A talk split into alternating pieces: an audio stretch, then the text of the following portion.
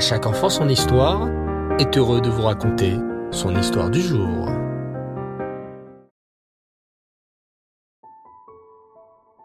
Bonsoir les enfants et Reftov, j'espère que vous allez bien et que vous passez de belles journées. Baou Hashem. Ce soir, nous continuons notre passionnant voyage à travers notre histoire juive. Une histoire riche en rebondissements et en héroïsme. Car oui, notre histoire juive, les enfants, nous montre comment se comporter et elle nous enseigne à prendre exemple sur tous les juifs à travers les générations qui ont respecté Torah et Mitzvot malgré les difficultés. Nous avons vu comment les juifs en Espagne ont continué à faire Torah et Mitzvot en cachette en étant des maranes pendant la terrible période de l'Inquisition. Nous avons vu aussi comment les Juifs étaient prêts à mourir al Kiddush Hashem durant les terribles croisades. Et nous avons appris que même lorsque les Goïms essayaient de faire oublier la Torah aux petits-enfants, à travers le terrible décret des cantonistes, leur projet n'aboutissait pas, car un juif ne peut ni ne veut être séparé d'Hachem. En vérité, les enfants, les autres nations non juives ressentent que nous, les juifs, avons quelque chose de spécial. Nous avons la Torah, et la Torah apporte la lumière dans le monde entier. À travers l'histoire, il y eut malheureusement beaucoup d'antisémites. Ce mot antisémite, tu l'as peut-être déjà entendu. Un antisémite, c'est quelqu'un qui n'aime pas les juifs. Mais à travers l'histoire, les antisémites fait beaucoup de mal aux juifs. Les antisémites inventaient des mensonges sur les juifs. Tu te souviens par exemple du crime rituel. Beaucoup de goïms antisémites faisaient croire aux gens que les juifs utilisaient du sang pour faire les matzot de Pessah.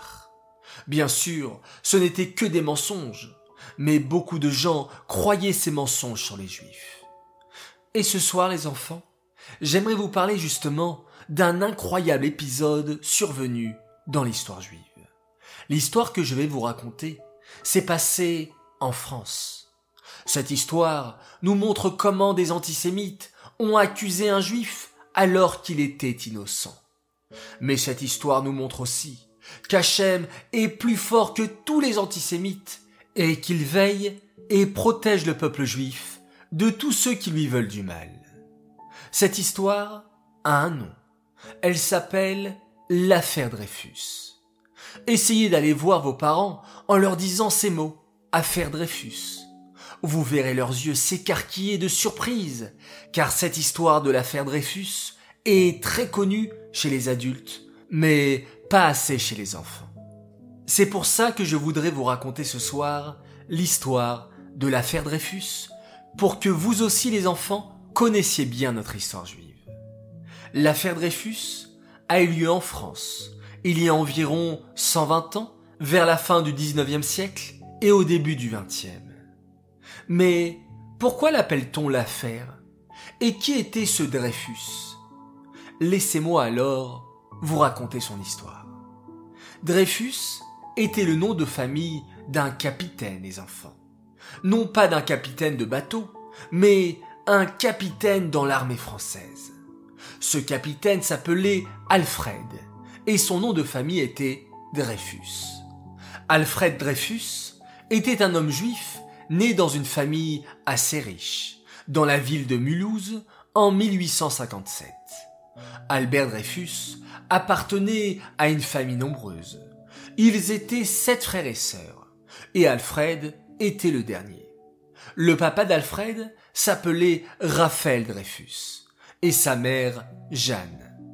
Comme la maman d'Alfred n'était pas en très bonne santé, c'est surtout la grande sœur d'Alfred, Henriette, qui s'occupa de lui et l'éleva comme si elle était sa maman. Alfred a grandi entouré de ses parents et de ses frères et sœurs. Mais, alors qu'il avait 13 ans, une guerre a éclaté en 1870. C'était une guerre entre la France et la Prusse. La France, connais bien sûr, mais la Prusse. En vérité, les enfants, il faut que vous sachiez que les noms des pays changent à travers l'histoire. La France à l'époque s'appelait la Gaule. Eret Israël à l'époque s'appelait Eretz Kenan. Et la Prusse, il y a quelques siècles, était en réalité l'ancien nom de l'Allemagne. Aujourd'hui, la France et l'Allemagne ne sont plus en guerre, Baruch Hashem. Mais à l'époque, il y eut en tout trois guerres entre les Français et les Allemands, que l'on appelait alors les Prussiens. Durant la guerre, la Prusse réussit à conquérir deux régions françaises, l'Alsace et la Lorraine. Problème. La famille Dreyfus habitait justement en Alsace, et les Dreyfus ne voulaient pas devenir prussiens, ils voulaient rester français. C'est ainsi que la famille Dreyfus décida de déménager. Elle partit s'installer en Suisse, un pays voisin de la France, puis choisit finalement d'habiter à Paris. Paris était et est toujours la capitale de la France, et c'est là-bas qu'Alfred Dreyfus poursuivit ses études. Il était très intelligent et très doué. Il réussit à l'âge de 19 ans à entrer à l'école polytechnique, une école où il était très difficile de se faire accepter. Mais Alfred Dreyfus était un homme qui voulait réussir, et il travailla dur pour être accepté à l'école polytechnique. Plus tard, il entra dans une école de l'armée et eut d'excellentes notes de ses professeurs. En 1890, Alfred eut la joie de devenir capitaine au sein de l'armée. Bien sûr, les enfants, les études sont faites pour que l'on puisse travailler et avoir un bon métier. Mais l'étude de la Torah passe avant tout. C'est pourquoi, dès tout petits, les petits garçons vont à l'école juive, puis certains étudient à la yeshiva. On doit étudier la Torah de tout notre cœur. Bien sûr, il faut travailler à côté et avoir un métier. Mais même quand on travaille, on doit se dire qu'on travaille juste pour gagner de l'argent et pouvoir donner de la tzedaka avec et aussi nourrir notre famille. Le travail n'est pas l'essentiel, c'est l'étude de la Torah qui l'est. Il y a parfois des gens dans le monde qui ne pensent qu'aux études et au travail. Mais l'essentiel avant tout, c'est d'avoir une famille, un mari, une femme, des enfants. Pour Alfred Dreyfus aussi, c'était quelque chose d'important de se marier et de fonder une famille juive. C'est ainsi qu'Alfred se maria en 1890 avec une jeune fille juive qui s'appelait Lucie Adamar.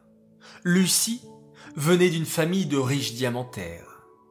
Alfred et Lucie se marièrent et eurent deux enfants, un garçon et une fille. Pierre et Jeanne. Tout semblait aller pour le mieux. Alfred Dreyfus était désormais capitaine dans l'armée française. Il avait une femme, deux enfants, mais hélas, son bonheur fut bientôt assombri par l'affaire Dreyfus. Vous voulez connaître cette affaire, les enfants? Eh bien, je vous donne rendez-vous jeudi prochain pour un nouvel épisode autour de notre histoire juive. Cette histoire est dédiée Leilou Nishmat, Suzy Ben Messaouda, Ben Chaim Atayesh, Aléa Shalom. J'aimerais dédicacer cette histoire à l'occasion d'un grand Mazal Tov.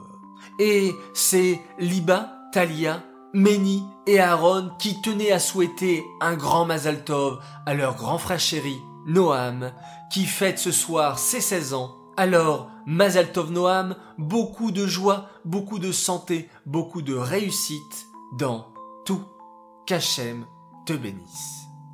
Voilà, chers enfants, merci d'avoir écouté cette nouvelle histoire. J'espère qu'elle vous passionne déjà. Je vous dis Laila Tov, très bonne nuit.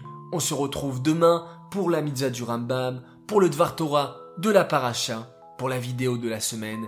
Et on se quitte en faisant un magnifique schéma Israël.